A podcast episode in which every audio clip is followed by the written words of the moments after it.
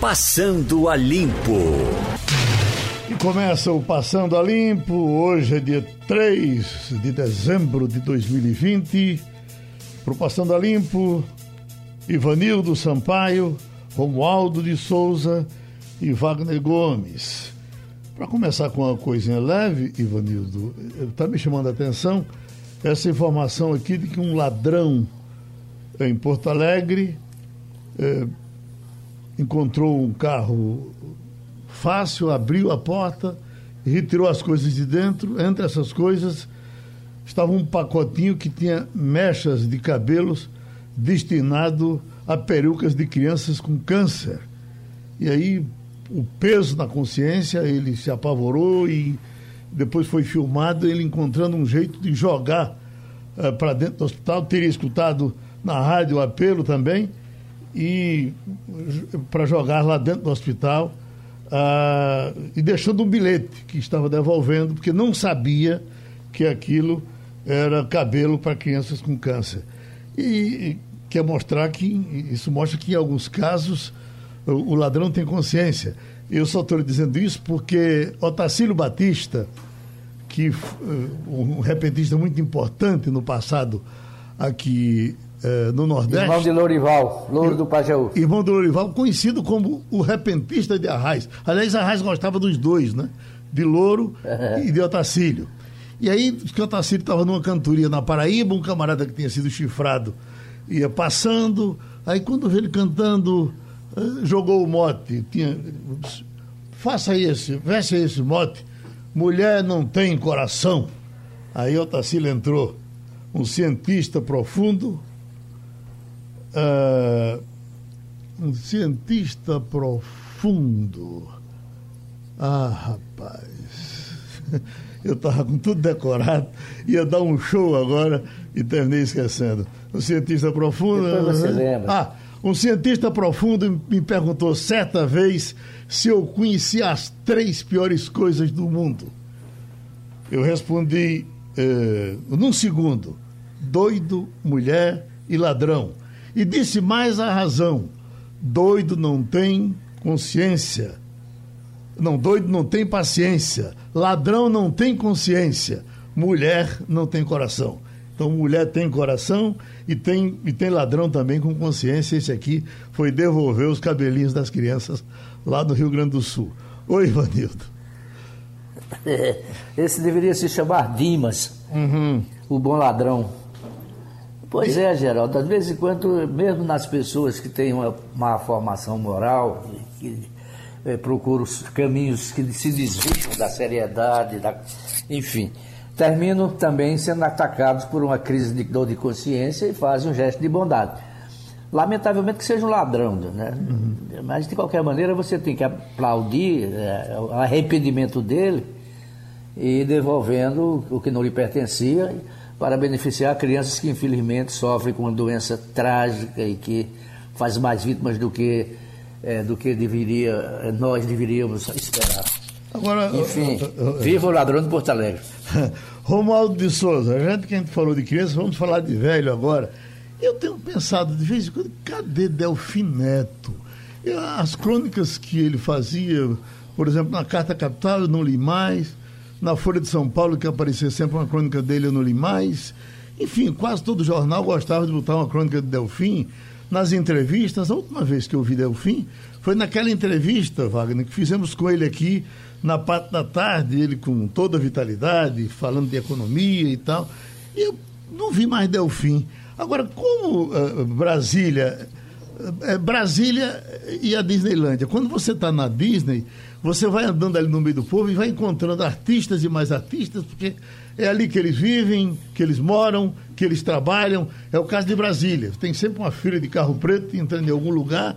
Ali está fulano, ali está outro. Quando você está num hotel, vai descendo uma autoridade. Aí, certamente, Delfineto está aí por Brasília. Uh, Sarney, que eu nunca mais tinha visto, vi aí no começo da semana ele numa, numa filmagem do encontro internacional com o presidente Bolsonaro palestrando e ele presente. Então, estava aí, tava aí Sarney. Delfim, você tem visto? Não, Geraldo. Delfim está na cidade de São Paulo, montou um gabinete eh, para estudos e apresentação de consultorias dentro de casa. As entrevistas raríssimas, inclusive uma que ele deu ao Sistema Jornal do Comércio, também são feitas de dentro de casa e ele continua escrevendo uma coluna. É, não faz muito mais do que 15 dias que eu, escre... que eu li uma coluna dele no Valor Econômico. Delfineto, que nasceu em 1 de maio de 28, de 1928, continua tanto como economista como como, é, professor, é, como educador, continua na ativa, Geraldo. 94 anos. Federal, né? 94, não é, Romualdo? 94 anos, exatamente. Uhum. Mas continua escrevendo, Geraldo, continua escrevendo. Aliás, uhum. Delfim Neto, que é deputado, que é ex-deputado, até poderia transitar aqui em Brasília. Mas a, o fato é que aqueles carros pretos todos desapareceram do cenário de Brasília, Geraldo. Uhum. Não tem quase mais ninguém por aqui, como os senadores que ainda têm direito a um carro. Olha só que coisa, você sabe que o senador tem direito a um carro com a placa exclusiva para ele. Mesmo estando é, na, ter na terra política, dele, na base eleitoral dele, o carro fica à disposição aqui em Brasília. Mesmo nessa pandemia, o carro está lá com combustível, com motorista e com ar-condicionado torrando nosso, a nossa camada de, de ozônio. Uhum. E Pedro Simon, Romualdo, também passou por aqui pelo nosso debate e depois que ele.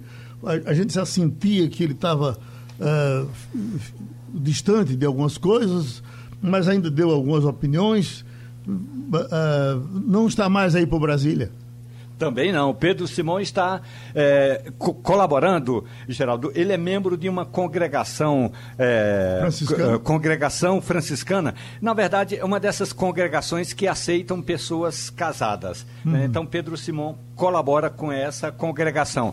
E aí eu já vou antecipar uma parte desse projeto. O Pedro Simon andou procurando alguns profissionais de imprensa aqui em Brasília, por meio de um amigo dele, um amigo em comum, porque ele está fazendo o seguinte: ele fez uma seleção, eh, juntamente com alguns eh, velhinhos, de um lado dos velhinhos de Brasília, Geraldo, uhum. eh, que gostariam de reler livros clássicos então, como os velhinhos já não podem mais ler, então ele está pedindo a colaboração de profissionais para gravarem e-books, livros, eh, audiobook, né? Ou audiolivro. Então, livros que serão narrados para esses velhinhos. Esse é um dos projetos de Pedro Simão, Geraldo. Joaquim Barbosa. Ah, Joaquim Barbosa está nativa. Uhum. Joaquim Barbosa está nativa. Além de estar advogando, continua com o, com o, o pé Há quem diga, Geraldo, que ele é forte candidato nas eleições de 2022. Joaquim Barbosa está vivíssimo, literalmente vivo. Ótimo. Ah, o, o, o, Wagner, eu, ficou na minha cabeça de ontem para hoje, o Romualdo há pouco fez o um comentário sobre o ministro da Saúde. E ficou na minha cabeça uma entrevista que ele estava dando ontem. E aqui, meu Deus, se fica. O ministro da Saúde assim meio eh, negacionista com relação à aglomeração. Ah, o danado teve, inclusive, a Covid até recentemente. E ele, ele. Aí falaram da vacina, ele disse, olha, só tem uma coisa, a vacina que a gente, que o Ministério vai aprovar, tem que ser liberada pela Anvisa. Grande coisa, todo mundo sabe que não é eu que vou liberar a, a, a vacina, quem libera é a Anvisa. Aí, ponto. E também o ministro da Saúde, é. o ministro, o ministro da Educação, o ministro da Educação também. O outro ainda aparecia dizendo barbeiragens, né? Esse nem barbeiragem aparece dizendo, né? Patético. Uhum. É o único adjetivo que eu encontro para definir a participação do ministro da Saúde naquela audiência ontem com o Congresso Nacional, audiência, audiência online. Se não for patético, acho que a Covid mexeu com a cabeça dele, porque você ir ali diante dos parlamentares e o pior, não ser contestado, viu? E dizer que passamos por um processo democrático dos maiores do mundo e não houve essa explosão de casos, como se contava que ia haver um contágio na transmissão entre as pessoas. Ora, Geraldo, eu estou abrindo aqui, por exemplo, os principais jornais do país. Eu encontro, por exemplo, no Estadão, a informação de que as, as instituições privadas de saúde, ou seja, os hospitais da rede particular, estão já começando a adiar as cirurgias eletivas porque não tem mais espaço para atender a outros, outros pacientes. Ou seja, a gente vem acompanhando o crescimento, a explosão da Covid de novo em todo o país. E o ministro da Saúde veio dizer que não houve explosão de casos. Você imagina. Rapaz, é algo absurdo. Imagina o que ele diria se não tivesse pegado o presidente do Supremo, o presidente do Tribunal de Contas, o presidente da República, ele e mais 13 ministros. Puxa vida, rapaz. Agora, pode ser e ele a... próprio, né, Geraldo? E ele próprio. Né? E, e, ele também. Agora, é, é, o que, se não for patético, é alguma coisa patológica. Então, vamos ter que estudar qual o efeito que a Covid causa no cérebro das pessoas, porque dizer o que ele disse ontem, tanto essa questão do avanço da Covid, que ele nega que não houve, apesar das eleições, e também... É a descrença em relação à chegada da vacina aqui, nesse momento em que o mundo já começa a agendar o início da vacinação. Rapaz, é um absurdo. Agora, vamos ponderar também, né, Geraldo? Trata-se de um militar, um especialista em logística, não entende nada de saúde, inclusive ele mesmo disse, dia desses, que nem sabia o que era o SUS. Nós temos um ministro da Saúde que não sabia o que era o SUS, Geraldo. Está sabendo o que, é, o que é o SUS agora. Então Mas, vamos Geraldo, ponderar também, né? Oi, Vanir. É, a, a, revista é, Piauí chama com ele o ministro Pisaiolo. Faz o ele, mas chama Pisaiolo. Quer dizer, ele é, é muito bom fazendo pizza. Mas Será? cuidando de saúde, a gente não pode botar qualquer esperança nas decisões que ele toma. É Agora, é bom que se diga, não é, Geraldo?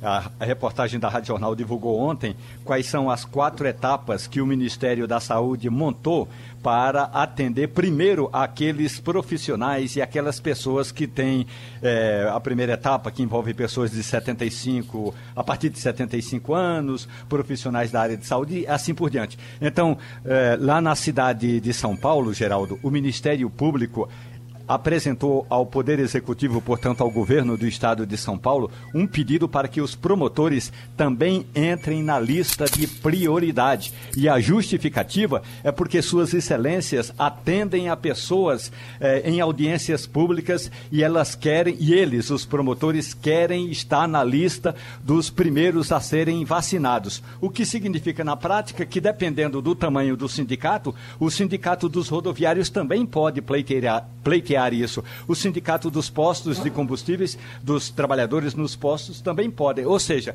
na prática, é aquele ditado popular, Ivanildo, quando a farinha é muito pouca, o pirão primeiro é o meu. E sempre que essa palavra câncer aparece por aqui, vem para gente a memória de doutor Jaime Queiroz. Quantos debates fizemos aqui, doutor Jaime com aquela simpatia, aquela vontade de servir, criou um, um site para orientar as pessoas e normalmente ele vinha com o doutor Joaquim Branco para falar de câncer aqui no programa, prestou-se um, um bom serviço por muito tempo, enquanto ele esteve vivo, esteve envolvido nessas causas. Quando é agora que surge é, Fátima Bernardes com câncer de útero, ela comunicou ontem pelo Twitter que está com esse problema e que vai sair da televisão um pouco para se tratar, eu me lembrei de, desse assunto e me lembrei de falar com o doutor Joaquim Branco, eh, cancerologista, para conversar um pouco com a gente sobre o eh, câncer de útero. Claro que não é sobre o câncer de Fátima Bernardes, câncer de útero de um modo geral. Doutor Joaquim, eh, eh na, na, na incidência o câncer de útero eh, eh, para a mulher seria a, a, mais ou menos na mesma proporção do câncer de próstata para o homem? Não, acredito que para as mulheres, Geraldo, bom dia a todos, é mais interessante é, o caso das mulheres pela possibilidade dela ter vários tipos de tumores. Sim. O câncer ginecológico, o mais frequente entre nós, nordestinos, é, é o câncer do colo do útero, é o câncer é, do HPV, do humano papilomavírus, que tanto nós trabalhamos contra a prevenção, a infecção, tem melhorado, geral, tem melhorado. E o doutor Jaime Queiroz Lima foi um baluarte e incentivou a todos nós mais jovens na época de ajudá-lo nessa propagação da informação. Então, o mais frequente é o câncer de colo uterino, no, no câncer ginecológico, depois vem o câncer de ovário, o câncer de endométrio, o câncer da vagina, o câncer da vulva. Então, a maioria deles são preveníveis, como o câncer do colo uterino. Agora, o do ovário você não previne, o do endométrio tem várias variáveis, eu espero que seja um tumor menos agressivo para a nossa grande apresentadora. mas temos que ter em, em mente, num momento como esse, que está sendo divulgado no Brasil todo, prevenção é fundamental. E diagnóstico precoce no início da doença, seja ela onde seja, tem tratamento e tem cura, Geraldo. Tem um colega seu daquele time que, é, certo, com mais idade, inclusive, do, do que o doutor Jaime, que participava dos debates e dizia que uh, a, a, a, menina que iniciava a vida sexual muito cedo, ela fatalmente teria um câncer de útero.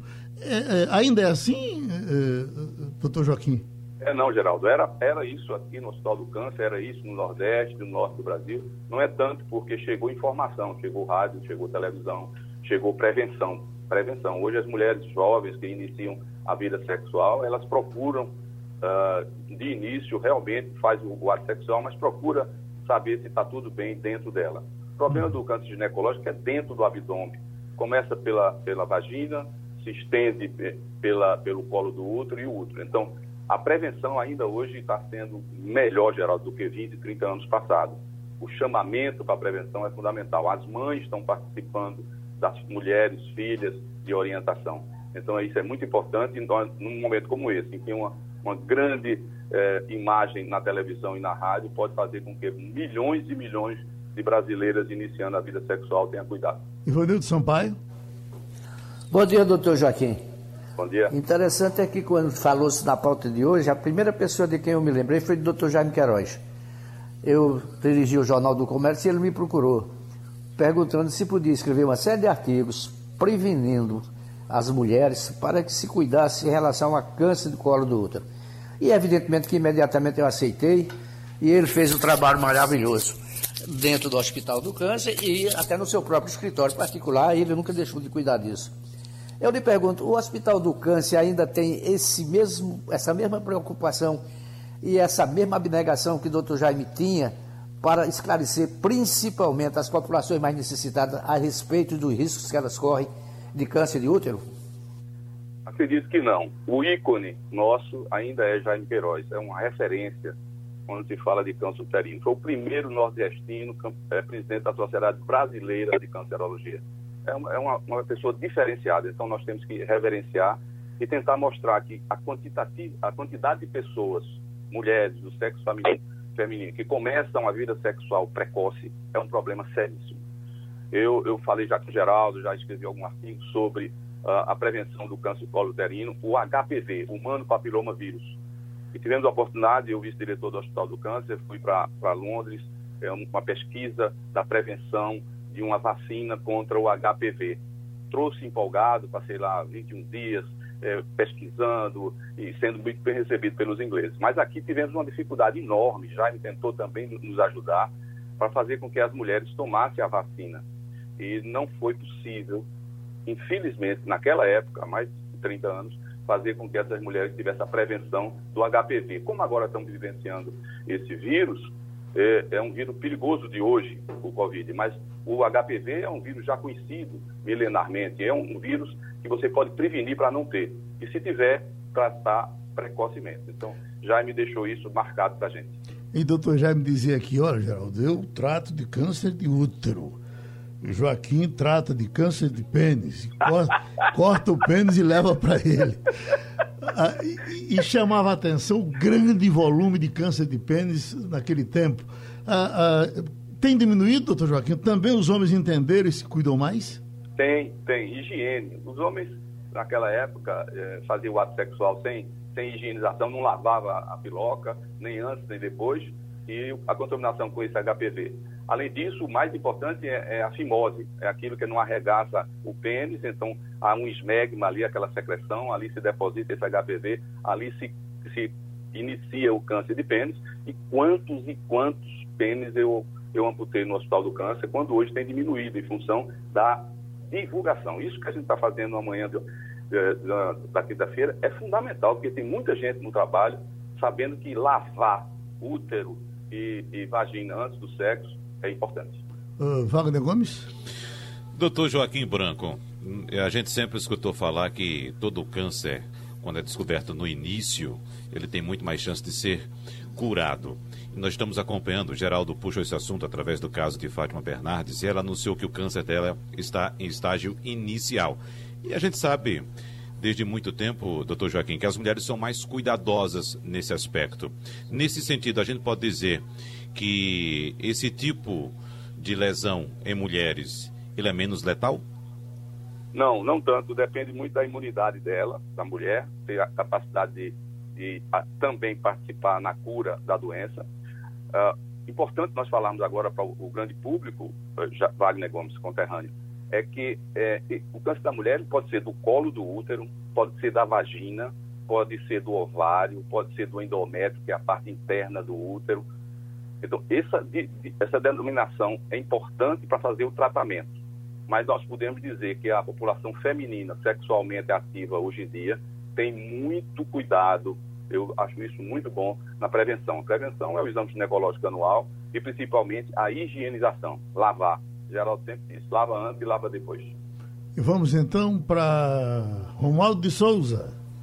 Doutor Joaquim Branco, por gentileza, é claro que, como o senhor muito bem destacou, há uma boa conscientização, incluindo essas campanhas nacionais, é, setembro aquilo, outubro depois. Mas aí eu lhe pergunto: o SUS, o Sistema Único de Saúde no Brasil, que muita gente conhece, apesar do ministro da Saúde ter tomado conhecimento recentemente, o SUS está pronto, habilitado para, para atender a esses casos todos, doutor Joaquim? Acredito que não. Um percentual de pessoas que ainda não têm acesso, primeiro pela, pela, pela identidade da família de, de orientar e a capacidade no Brasil, nós estamos falando, não falamos no Hospital do Câncer, não falamos nos, nos grandes hospitais que tem em São Paulo e no Rio de prevenção, mas a população geral está indo para o posto de saúde, mas talvez não tenha os cuidados necessários de procurar nesses locais. Acho que o Brasil ainda está faltando. Tem diminuído o câncer pela prevenção, mas não tanto quanto necessário. Agradecendo ao doutor Joaquim Branco, que está aí no meio das suas cirurgias, parou para conversar um pouco com a gente. Mas Ivanildo morreu Giscard d'Estaing. Você deu muitas notícias sobre a, a, passagem dele pela presidência da França, não é? E morreu. Casado com uma mulher lindíssima, uhum. modelo. Morreu aos 94 é. anos e morreu de Covid-19. Não, peraí, não foi, não, não, ele não foi, foi casado com modelo, não, estou confundindo. A gente agora é, me lembro sim do presidente d'Estaing. Uhum. Quem é casado com modelo, cantor, é o Sarkozy. Que é, que é casado é com Carla Bruni. Bruni. Aliás, Carla Bruni é uma das vozes mais bonitas da, atual, da atualidade na França acaba de lançar um disco também chamado de Carla Bruni, com 13 músicas. Maravilhoso disco da popstar é, ítalo-francesa. Está em votação. Escrevi anterior a ele. Uhum. Está em votação agora no Supremo Tribunal Federal, legalidade ou não, uh, do trabalho intermitente. Aí nós estamos com o doutor Marcos Alencar, só teve um voto até agora, o voto do ministro Faquim, e foi contra a, a legalidade do trabalho intermitente. E aí vamos falar com o doutor Marcos sobre isso. De princípio, doutor Marcos, repita para gente o que é o trabalho intermitente. É, bom dia, Geraldo. Bom dia a todos, né? Ivanildo, Romualdo e Wagner. Bem, trabalho intermitente, é, apesar desse nome ser estranho para o leigo no direito, quer dizer que é a contratação de um trabalhador no regime CLT de forma fracionada a lei, né, a 13.467, a tão famosa reforma trabalhista, fez uma, uma, uma adição né, ao artigo 443 e 452 da CLT, permitindo que o empregador contrate por alguns dias no mês, desde que siga alguns procedimentos que não são nem muito burocráticos. Por exemplo, eu quero contratar Romualdo como empregado de, um, de uma rádio. E aí eu digo, Romualdo, eu vou precisar das, do seu serviço na quarta, quinta e sexta da semana que vem. E aí eu troco uma mensagem com ele, ele diz que concorda, vai lá, trabalha esses três dias, recebe o salário proporcional à diária desses dias, ou seja, não, é, não há redução de salário, porque proporcionalmente o salário é o mesmo, só que de forma fracionada, e no final desses três dias eu vou pagar a Romualdo uma indenização trabalhista, seletista, também proporcional a esses dias. O que O, e aí você vai me perguntar, eu já estou me antecipando, e por que, que as pessoas são contra isso? Né? Quem é contra isso é contra por quê? É contra porque entende que o trabalhador ele precisa ter uma contratação mínima. E essa contratação mínima seria os 30 dias do mês, os 90 dias do contrato de experiência. É como se você quisesse comprar um quilo de arroz é, por gramas e eu dissesse, não, você só pode comprar o quilo do arroz cheio. Uhum. Você não pode comprar o quilo do arroz fracionado. O que o intermitente quer dizer, para que todo mundo entenda, é o fracionamento do mês de trabalho e o pagamento de forma proporcional. Wagner Gomes? É exatamente isso que diz, que alega o ministro Fraquim, não é, é, doutor Marcos? Ele afirmou que o sistema intermitente traz imprevisibilidade ao não fixar previsão de remuneração mínima aos trabalhadores. Porém, essa foi a primeira visão dos ministros do Supremo Tribunal Federal. Teremos ainda mais dez opiniões, talvez no mesmo sentido ou divergentes entre si. No caso de prevalecer essa visão do ministro Fraquim, o que é que pode acontecer? Essa reforma trabalhista aprovada em 2017 vai ter que voltar para o Congresso para haver uh, provavelmente uma alteração constitucional, doutor Marcos? Wagner, sua pergunta é muito interessante. Dava para a gente passar uma semana aqui debatendo. Mas eu vou tentar ser bem rápido. É, eu li com muita cautela o que o ministro Fachin está dizendo. Eu não concordo com o que ele está dizendo, mas ele merece respeito quanto ao posicionamento, porque o posicionamento dele foi muito claro. Ele é o relator da, da, da matéria. Ele diz o seguinte, que ele é contra a reforma trabalhista, a reforma trabalhista não, desculpe, o contrato intermitente, por entender que ele é inconstitucional, porque ele viola a dignidade da pessoa humana ele, ele compara esse contrato a uma precarização do direito do trabalho. É como se o trabalhador tivesse sendo tratado de uma forma é, precária, de uma forma discriminada, entendeu? E aí, aí veja, aí a gente conclui com o voto dele, ministro. Então quer dizer o seguinte: se a gente tirar o intermitente da CLT, considerar inconstitucional, no dia seguinte todos os trabalhadores vão ter contratos permanente? A resposta é não. Então é preciso que a gente enxergue isso que o ministro está dizendo por esse viés, o que é o menos pior, entre aspas. Respondendo a sua pergunta, e se a tese do ministro prevalecer, se o voto do ministro for vencedor, o que é que vai acontecer?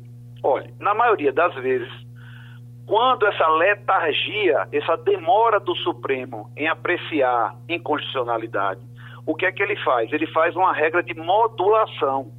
Porque não tem como voltar no tempo, mandar todo mundo que trabalhou intermitente devolver o dinheiro.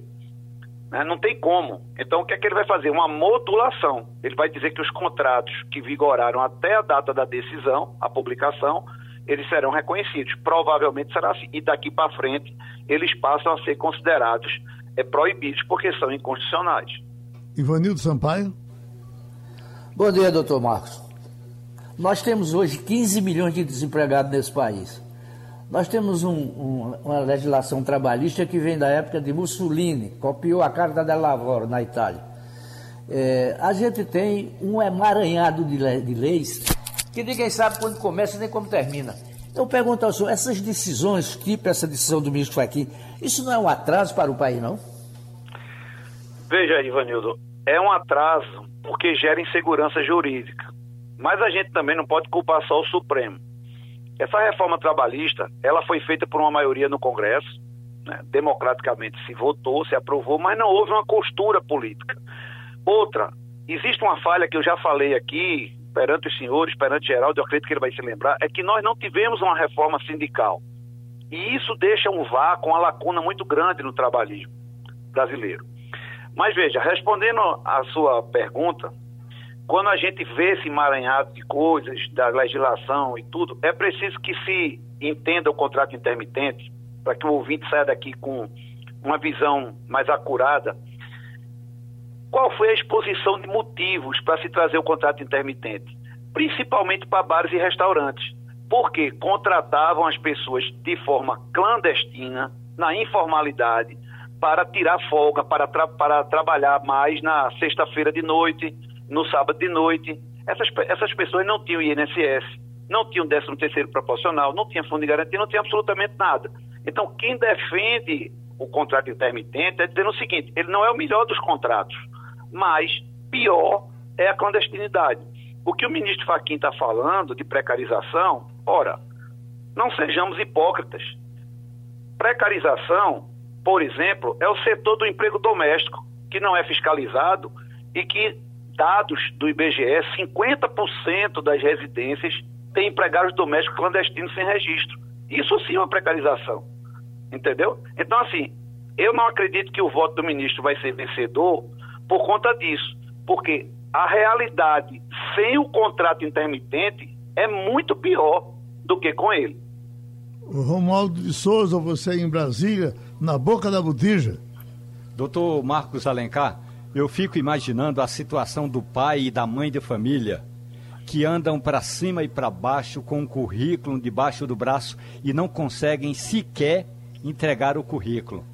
Essa história do ministro do Supremo Tribunal Federal dizer é incompreensível o argumento de que as especificidades do mercado de trabalho por aí afora, a situação do mercado de trabalho, como bem lembrou Ivanildo, é de 13 milhões de pessoas desempregadas. E para quem não tem o pão é, para o dia seguinte, doutor Marcos Alencar, ainda que intermitente, um trabalho é bem-vindo. Exatamente, Romualdo. E é isso aí que você está falando, nós também já tratamos aí no programa com o Geraldo, é, lembrando o, o, problema do desemprego tecnológico. A grande, esse grande malha de desempregados é exatamente isso. É o, é o novo modal, não é o novo normal, não é o novo modal. O, o trabalhador tem que ser CLT, ele tem que empreender, ele tem que na volta para casa, se ele tem um veículo, ele fazer Uber porque isso é uma, é uma realidade que a gente está passando. Quem mais sofreu com esse desemprego intermitente, porque o ministro Fachin ontem disse o seguinte: tinha 141 mil empregados e foram 88 mil demitidos. Por conta da pandemia. Nós estamos vivendo uma pandemia. Bares e restaurantes não voltaram ao normal. A carga toda, e muitos fecharam e não abriram mais. Então, isso que você está dizendo, essa preocupação com os 15 milhões de desempregados, deságua naquilo também que eu já falei aqui, que nós já acordamos, nós precisamos de um ministro do Trabalho com status de ministro focado na solução desse problema do trabalhador ter ganho, poder entregar o currículo e comprar o pão do dia seguinte. Uh, doutor Marcos, nesse momento o Supremo começa a julgar o trabalho intermitente. Tem outras causas polêmicas da reforma trabalhista que estão na fila para entrar para julgamento do Supremo? Tem a exemplo, por exemplo, das, das, dos honorários de sucumbência e das custas processuais. Uhum. Porque muita gente diz, ah, a reforma trabalhista resolveu o problema do, da reclamação trabalhista na Justiça do Trabalho. Né? As ações caíram 40%. Hoje não existem mais ações aventureiras. Porque quem perde paga honorários da, da parte contrária, né, do advogado da parte contrária e as custas do processo, mesmo que tenha justiça gratuita. Então, isso aí também está sendo um foco de muita atenção por parte da comunidade jurídica, se em relação a quem tem justiça gratuita vai ser mantido.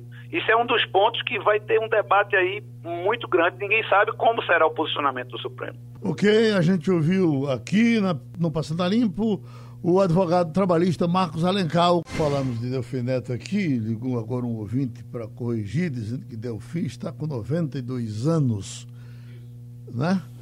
E... 92 anos e nos concedeu uma entrevista, Geraldo, no, uhum. neste Passando a Limpo mesmo, no dia 27 de julho deste ano, com bastante lucidez. Eu acho que foi no Passando a Limpo ou foi à tarde? Não, foi no Passando a Limpo. Foi no Passando a Limpo, Geraldo, eu participei. Ótimo. Escute, e tem agora... Você estava de folga nesse dia. Uh, tem Davi dizendo que, uh, dizendo que Delfineto está fazendo um live todos os dias ou quase todos, pelo YouTube, ele com Marco Antônio Vila. Toda semana, não é isso? Deve, ter, deve, ser bastante interessante, viu? Né? É, eu ainda não acompanhei. Gostei da dica, vou procurar. Uhum. Agora, Geraldo. O Geraldo, ele deixou de, deixou de fazer a página dele na revista Carta Capital. eu tenho a impressão que ele chegou à conclusão de que a carta capital é um pasquina, absolutamente sem sentido. Era, ele tinha, ele, ele tinha coluna em, ele era quase um corpo tudo estranho ali dentro. Né? Uhum. Mas olha, nós estamos com o doutor Hermes Wagner, do quadro diretivo do Hospital Otávio de Freitas, porque está internado no Otávio de Freitas Adelmo, o Pelé Branco, um ídolo gigantesco do futebol do passado, jogou no Santa Cruz, foi campeão pelo Santa Cruz, jogou no esporte, foi campeão pelo esporte. E quando se chama ele de Pelé Branco é porque ele era da era de Pelé e se enfrentavam e em alguns jogos históricos ele teria até se apresentado melhor do que Pelé. Ah, você chegou a, a ver Adelmo jogar, Ivanildo? Geraldo não. Foi a época que eu morei fora de Recife, morei oito anos no Rio de Janeiro, e duas vezes que o Santa Cruz jogou, é, é, o grande craque da época era Givanildo. Aliás, eram dois, Givanildo e Ramon. É, Adelmo já não fazia parte da equipe. É, e Adelmo já jogava, já, já tinha parado há, há algum tempo. É, Adelmo está com 80. É provável. Está caminhando por 90 anos, já está com 80 e alguma coisa. Eu não sei se o doutor Hermes já está com a idade dele, mas a pergunta inicial é a seguinte, doutor Hermes. Uh, Adelmo Pelé Branco mora no Jardim Atlântico. O, o Otávio de Freitas é em Tigipió. Por que, por que, que ele foi terminar parando aí no, em, em Tigipió para se tratar? É, bom dia, bom, bom dia, dia, geral, bom dia ao povo, bom dia, Ivanildo, Romualdo, né? Nosso grande mestre. E Wagner, nosso amigo também. Veja bem, ele, o Hospital Otávio de Freitas é uma referência estadual em urologia. Né? Então, todos os pacientes, eles acabam de urologia, de ortopedia, por exemplo, que é meu caso, ortopedia pediátrica, eles são encaminhados aqui para o Otávio de Freitas, de todo o estado, normalmente. Então, acaba tendo uma sobrecarga enorme, né? não só para as cirurgias eletivas, como é o caso do, do Adel, né? a cirurgia de próstata, enfim, ele precisa fazer, ter os cuidados dele. Ele, inclusive, no momento, ele está internado no nosso serviço, porque por conta de uma infecção, né, está cuidando lá, está na clínica médica, e em breve, acredito eu, será operado lá pela urologia, né, está tá esperando melhorar da infecção para poder ele, ele conseguir ser operado. Mas o que a gente nota, sabe, Geraldo, uhum. uma coisa que a gente poderia abordar aqui é que se, é, infelizmente, como eu acompanho o nosso amigo Ciro também, a gente vê na televisão várias denúncias contra a superlotação, contra é, muita gente em maca no, nos corredores, nos hospitais públicos em geral, nos grandes hospitais. Mas, assim, se você for fazer um censo daqueles pacientes, a grande maioria daqueles pacientes, eles são oriundos de cidades distantes, né? até do sertão. Eles uhum. são oriundos do sertão, Zona Mata Sul, Zona Mata Norte, do Agreste. Então, isso acaba sobrecarregando e não há hospital que consiga é, fazer, comportar isso. Então, o que a gente nota agora que a gente está se elegendo novos prefeitos do interior, novas ideias, é? É, já existem modelos no Brasil, inclusive, que dão muito certo, que são os consórcios intermunicipais de saúde. Né? onde as prefeituras geridas, como, por exemplo, Caruaru pegaria ali parte do Agreste, nossa grande cidade, Arco Verde pegaria outra grande cidade, aquelas prefeituras se comprometeriam para sustentar determinadas especialidades ali. Né? Um teria neuro, ortopedia, cirurgia geral, outro teria clínica médica, assim, enfim, outras. Então, dentro do Agreste se resolveriam os doentes do Agreste.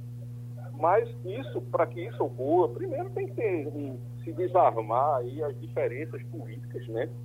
E, e, se ter um interesse próprio, porque os consórcios, eles realmente, eu, eu visitei esse modelo em Minas Gerais e ele funciona muito bem. Então, um paciente precisa fazer, por exemplo, uma endoscopia. Vamos dizer que ele mora em Brejo da Madre de Deus. Então, em Brejo da Madre de Deus, de 4 horas da manhã, é, eu acompanhei isso, vi vídeos, né?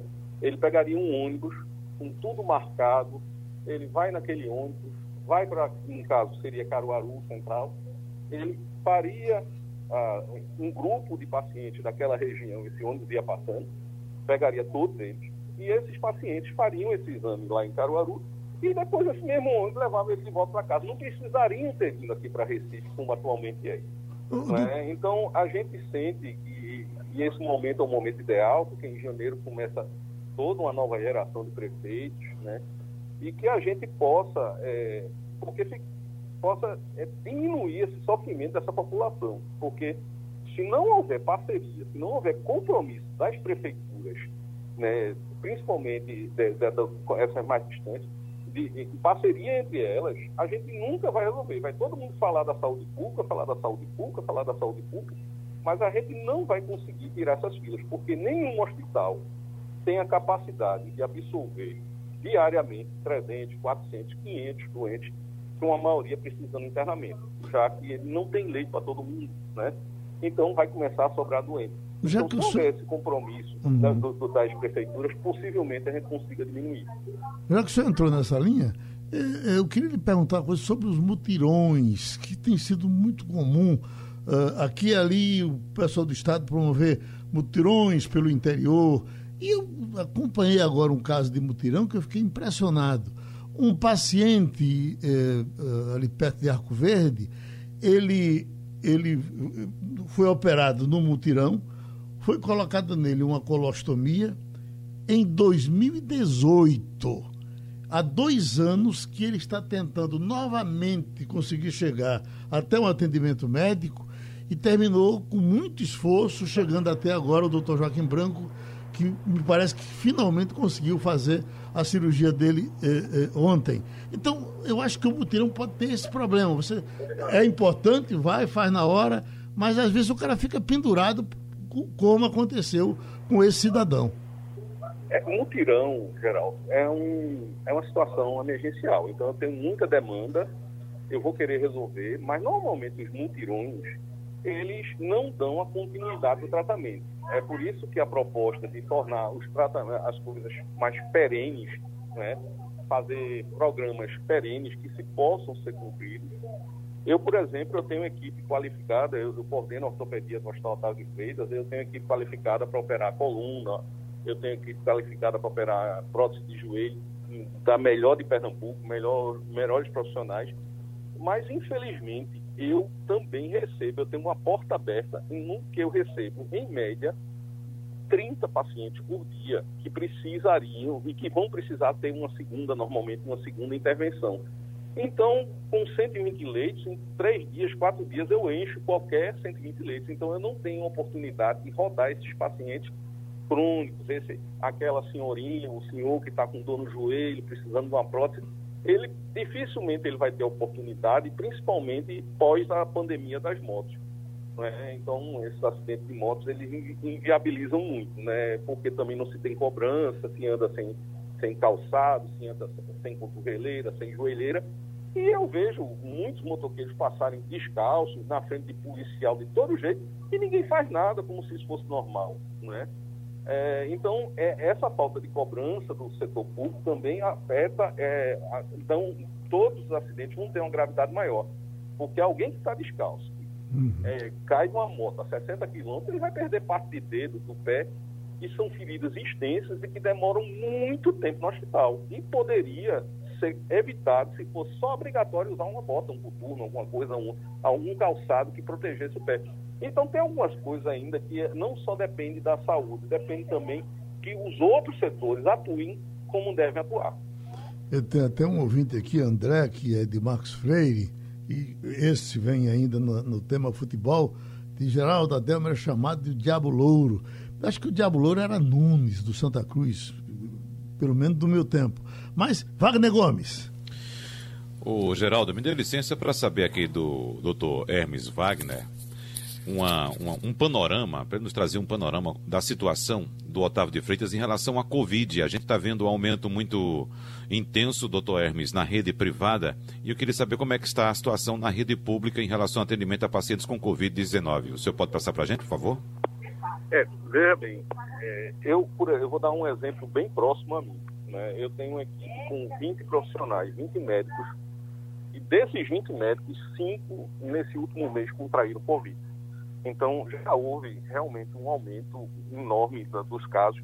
Mas o atendimento, o atendimento da população, a gente, a gente, a gente já tem.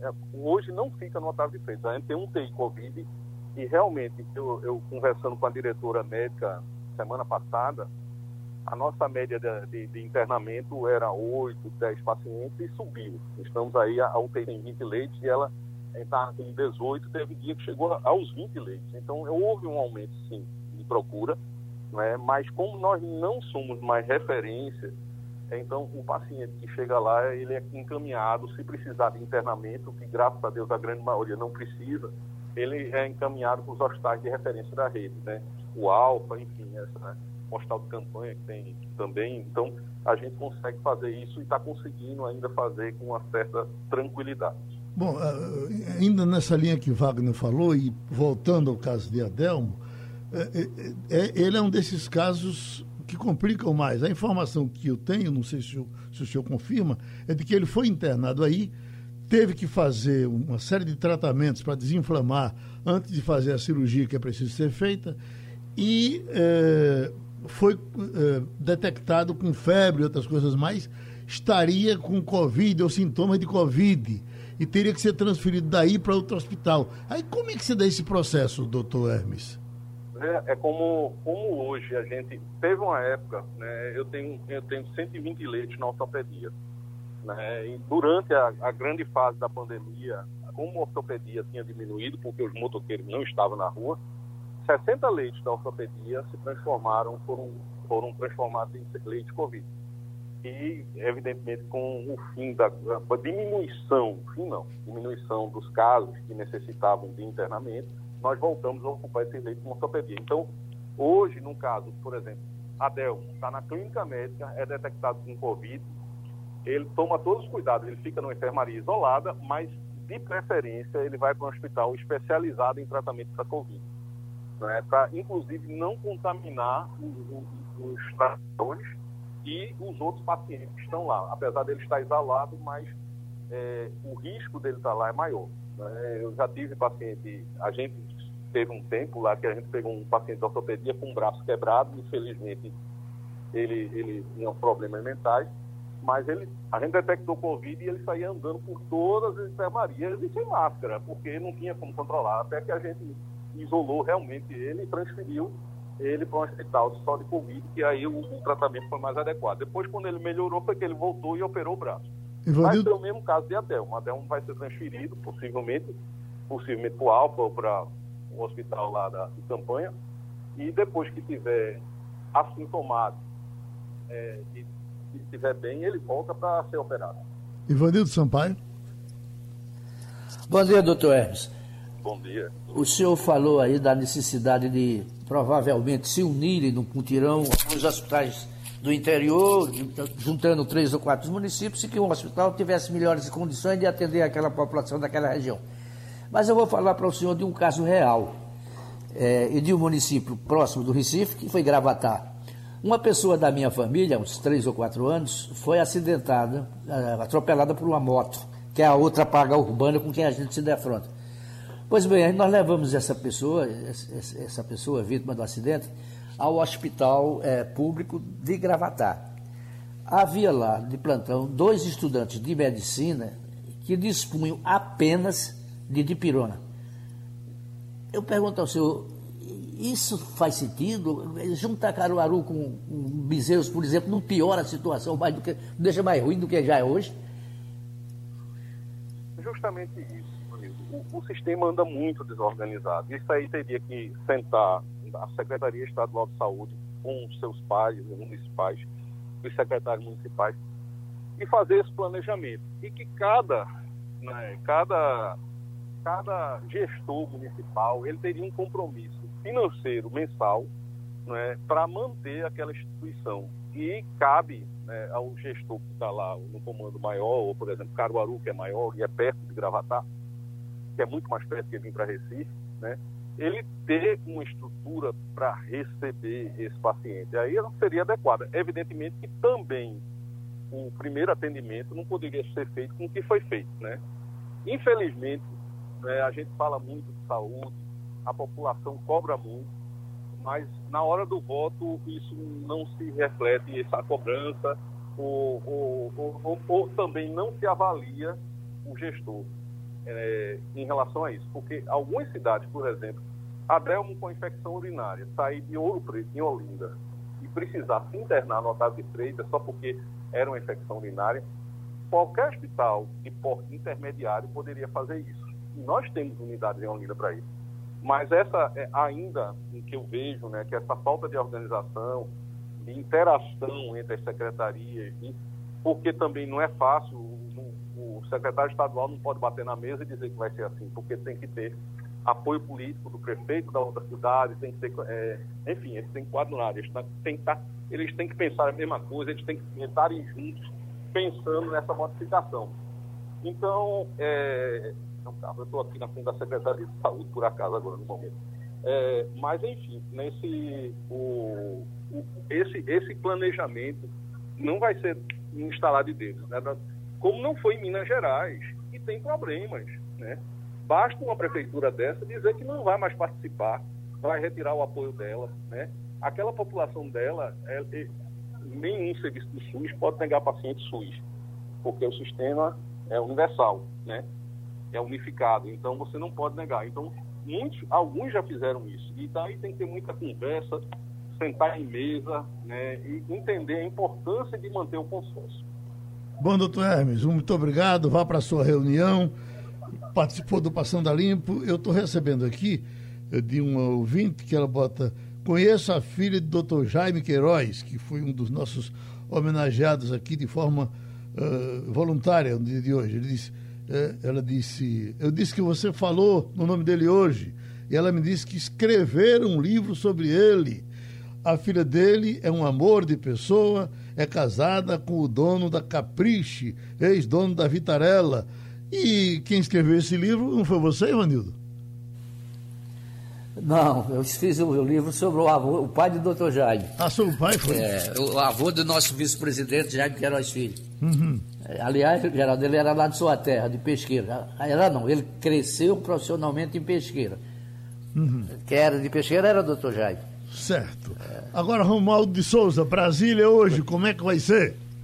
Geraldo, hoje vai ser um dia puxado por aqui é, puxado porque nós teremos várias reuniões aqui no Palácio do Planalto e lá na Câmara dos Deputados. O que está em embate agora é quem vai ser o presidente da Câmara dos Deputados no próximo ano. Vai ter ou não vai ter reeleição? Um assunto que ainda depende do Palácio do Planalto, depende do Supremo Tribunal Federal, depende de muita gente. Mas, mais que isso, o presidente Jair Bolsonaro vai fazer uma solenidade no Palácio do Planalto às quatro e meia da tarde sobre pessoas com deficiência física. Então, nós estaremos estaremos acompanhando o dia a dia, quer dizer, o dia de hoje e acompanhando aí os desdobramentos dessas reuniões acerca da reeleição de presidente da Câmara e do Senado, Geraldo Freire. Rapidinho, Geraldo.